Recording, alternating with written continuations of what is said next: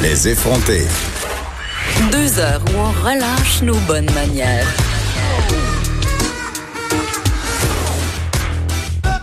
Cube Radio. Est-ce que vous avez reçu euh, la consigne de rester à la maison de la part de votre employeur? Parce que ce qui suit risque de vous intéresser. On va discuter de la façon euh, dont la pandémie affecte le milieu de travail, le milieu du travail en général, avec Éric Lallier. Il est avocat spécialisé en droit du travail chez Norton Rose Fulbright. Bonjour. Bonjour.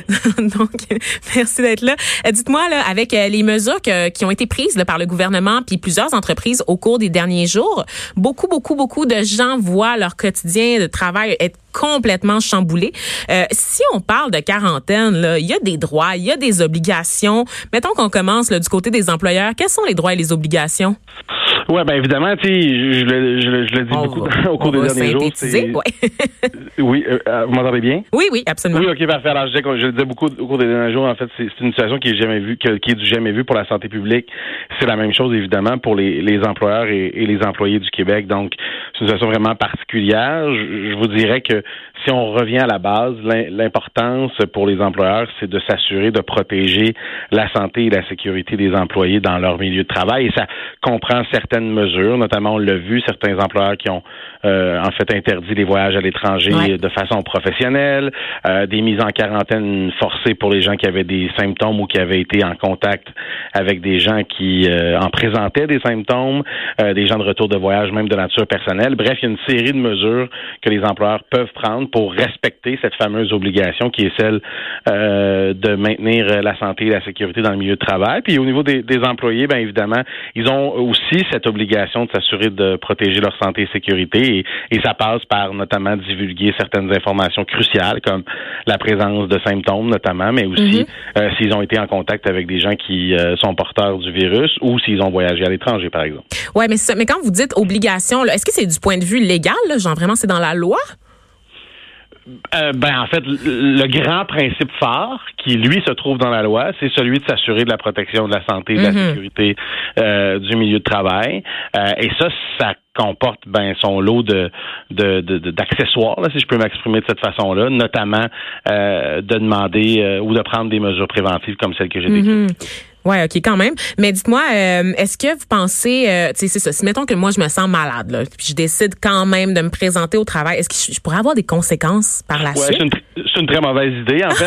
Euh, et et Bon. je dirais que les employeurs avisés actuellement vont mettre en place des politiques très claires, des directives euh, pour s'assurer, un, que les gens qui présentent des symptômes se présentent pas au travail. Ça, c'est c'est pour moi, c'est primordial. Mhm. Euh, ou les gens qui développeraient des symptômes euh, alors qu'ils se trouvent dans le milieu de travail, ben de le quitter immédiatement. Je pense que ça fait partie à- au moment où on, est actuellement. là, puis quand on regarde l'évolution de la maladie, c'est des mesures qui sont impératives dans, dans chacun des milieux de travail. Mhm. Puis dites-moi parce que là on parle euh, bon c'est- évidemment un, un confinement qui est qui est suggéré par le gouvernement il est pas obligatoire encore Euh, est-ce que tu sais si ça se prolonge parce que là on parle bon d'une journée ici deux trois journées Euh, si ça se prolonge là qu'est- qu'est-ce qu'on qu'est-ce qu'on fait? Est-ce qu'on on peut avoir une compensation? Est-ce qu'il y a une Bon, façon Oui, c'est une question, c'est une question qui euh, évidemment intéresse beaucoup de gens actuellement. Là, c'est une question complexe aussi. Euh, mais pour les périodes prolongées d'absence, ben plusieurs options. Une de ces options-là actuellement, c'est l'assurance emploi. Évidemment, le gouvernement fédéral a annoncé qu'il levait euh, ce qu'on appelle dans notre jargon là, le, le délai de carence, c'est-à-dire la période pendant laquelle vous devez attendre avant d'obtenir des prestations d'assurance emploi. Il n'y en a plus de délai. Donc, pour les gens qui seront euh, aux prises avec une quarantaine forcée, ils pourront bénéficier de l'assurance emploi. Dans certains milieux de travail, on a également les assurances collectives qui sont présentes.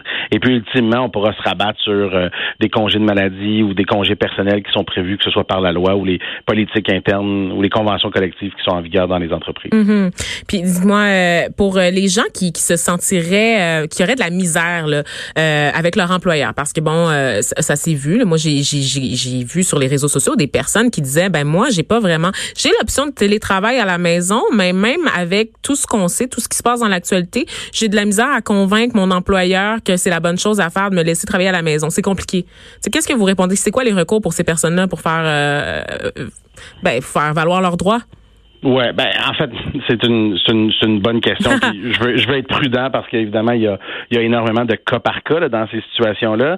Euh, mais ce que je peux vous dire, c'est qu'il existe dans dans la loi ce que l'on appelle le droit de refus, oh. c'est-à-dire une personne qui se trouverait dans une situation où sa sécurité ou sa santé était euh, en jeu, en péril, euh, pourrait exercer un droit de refus. Le risque de contagion, puis ça je vais être très clair là-dessus, n'est normalement pas un motif légitime de droit de refus. Mais mm-hmm. si vous étiez dans, dans le contexte où un n'aurait pris, par exemple, aucune mesure préventive ou tolérerait des gens avec la présence de symptômes, par exemple, euh, ben, il pourrait avoir des, des, des, zones grises là où des gens pourraient euh, exercer des euh, ce que l'on appelle des, des, droits de refus. Mais, mais sinon, si votre employeur, évidemment, a des mesures préventives claires en place, que qu'il n'y a pas de gens qui présentent des symptômes sur le milieu de travail, mais pour l'heure actuelle, le travail peut et, doit s'effectuer. Ouais.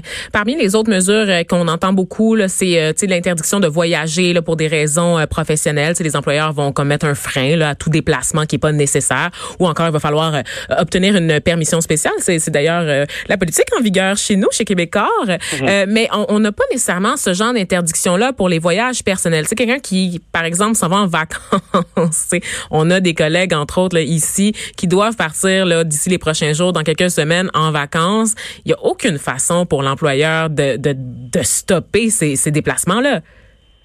Je dirais que pour le moment, effectivement, euh, compte tenu de, de, de, la situation des directives qui ont été émises par la santé publique, l'employeur n'a pas la faculté d'interdire comme tel le voyage mhm. à l'étranger. Vous avez certainement entendu les paliers de gouvernement euh, recommander fortement d'éviter euh, tout voyage. La même recommandation peut être formulée par les employeurs. Je vous dirais que là où l'employeur entre en ligne de compte, c'est sous deux angles. Un, c'est d'exiger de l'employé qu'il communique évidemment son itinéraire, sa destination pour être en mesure d'établir les facteurs de risque.